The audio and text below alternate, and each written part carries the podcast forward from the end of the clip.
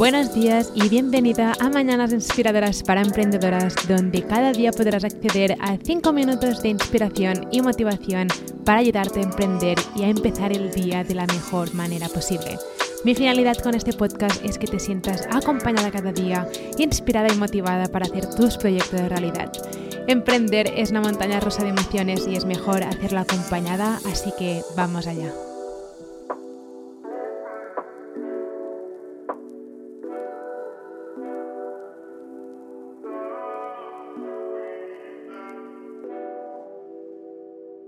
Si algo em, aprendí cuando decidí empezar a emprender online es que mi tiempo era limitado y tenía que hacer ciertas cosas para empezar a crear mi blog, crear mis primeros productos, eh, empezar a colaborar con marcas en ese momento.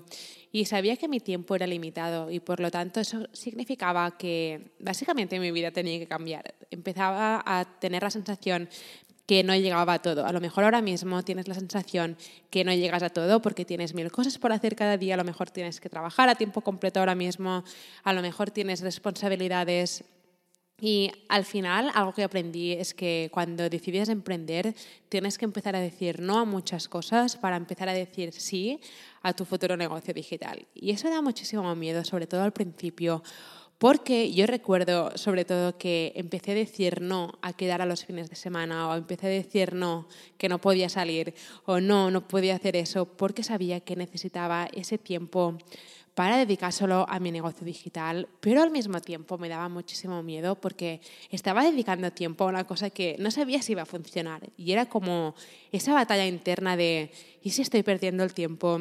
¿Y si esto no funciona nunca? ¿Y si estoy diciendo no a todo esto y al final no funciona? Pero evidentemente, ahora que estoy, digamos, en el otro lado, que conseguí convertir mi blog en mi negocio y todo, es como que si quieres darle una oportunidad a tus sueños, tendrás que empezar a decir no a muchas cosas ahora para poder dedicarle tiempo. O sea, tu negocio digital no se va a crear solo, tu negocio digital no se podrá crear con 30 minutos a la semana. Sobre todo al principio tienes que dedicarle mucho tiempo, tienes que aprenderlo todo de cero, tienes que empezar a salir de tu zona de confort y eso es una batalla interna muy grande porque cada paso que das es como que parece que lleves, no sé, una tonelada de peso encima tuyo, porque cuesta muchísimo dar esos pasos. Cuesta muchísimo crear tu primer artículo, cuesta muchísimo publicarlo, cuesta muchísimo publicar tu primera foto en tu blog, o al menos eso me pasó a mí. Pero es importante aprender a decir no ahora a cosas para poder decir sí a tu negocio digital, a tu futuro negocio digital, a tu futura vida porque tu futura vida, tu futuro negocio digital lo estás creando ahora. Por lo tanto, déjame preguntarte qué cosas tienes que empezar a decir no este año para podérselas dedicar a tu negocio digital. Los deberes de hoy, em, quiero que pienses en qué cosas tienes que empezar a decir no. Em, a lo mejor tienes que empezar a decir no a, no sé, a algo que sabes que realmente tampoco te llena tanto y que podrías dedicarlo mejor de otra manera y podrías dedicárselo a tu negocio digital.